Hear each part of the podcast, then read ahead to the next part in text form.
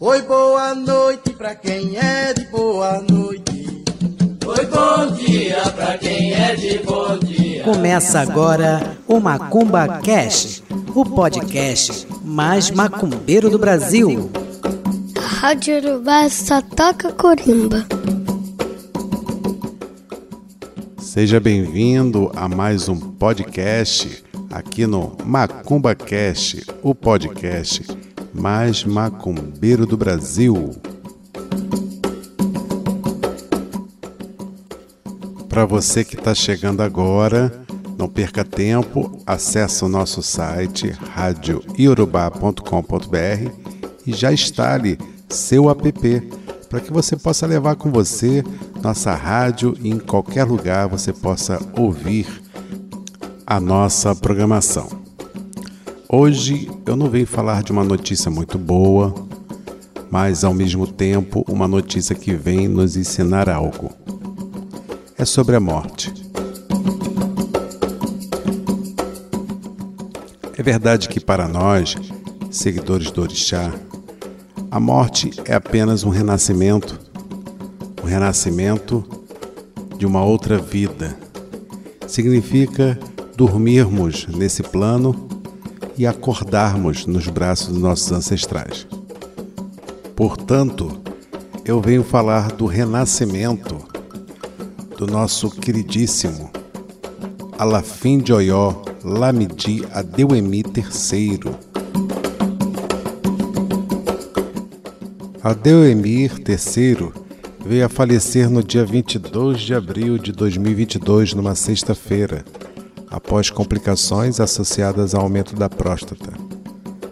Confirmada por uma fonte da família ao site Prime Time. O monarca faleceu no Hospital Universitário de Afe Babalolá, em Adoikiti, que seria a capital de Ekiti, na Nigéria. O mesmo hospital já havia lhe recebido anteriormente em diferentes momentos para um tratamento. O proprietário do hospital era amigo próximo do Alafim.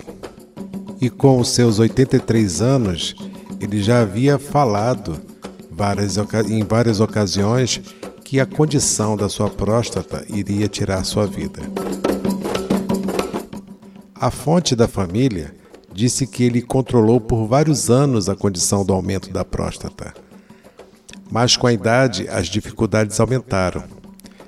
E recentemente vinha lhe causando graves problemas urinários. Ele dizia: Eu sei que vai me matar. Eu sei que esse problema vai me matar. Com medo de alguma retaliação, a própria fonte pediu para não ser identificada ao site Premium Time, porque não teria autorização para falar com jornalistas. O monarca, já há muito tempo antes de falecer, vinha fazendo exercícios regulares e escolhas especiais alimentares que vinham lhe ajudando a controlar a condição por muito tempo. Mas, com a sua idade, a capacidade de lutar contra o problema estava diminuindo e que a condição estava piorando severamente. Enquanto isso, várias fontes do palácio disseram que o monarca sofreu recentemente um acidente doméstico, o que lhe causou uma lesão na mão. A mão afetada teve que ser enfaixada e quando ele teve que fazer uma aparição pública na visita do Oluo de Iwo a Deuale Akambi, que visitou no dia 10 de abril, ele usou um pano para cobrir a sua mão afetada. Um assunto que foi confirmado por um membro da realeza. Aparentemente, o acidente agravou sua condição. Você imagina, você já está com um problema gravíssimo na próstata, ainda machuca a mão. Com mais a idade, as coisas ficam difíceis. É internado no hospital por volta das 16h30, acompanhado de um assessor chamado Ociefá, ligou e falou que a batalha da sua vida começou e que todos cientes tinha que torcer, orar, rezar muito para sua melhora. E que ele, na tarde de sexta-feira para sábado, teve seu último momento. Os seus restos mortais foram levados para Oió na madrugada de sábado, quando começaram os ritos tradicionais e iniciais. Primeiro com o abate de uma cabra na entrada do palácio, chamada Ojuabatá, para anunciar a transição do monarca.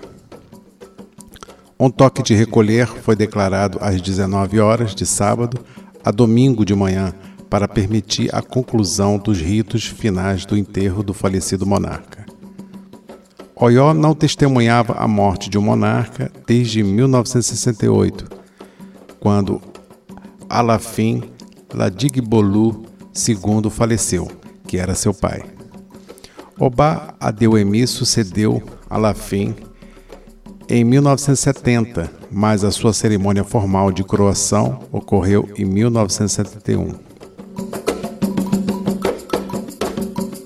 Fato interessante de Adeuemi III é que antes de se tornar rei de Oió, em 1971, ele era balconista de seguros, que seria aqui vendedor de seguros e além de ser boxeador profissional.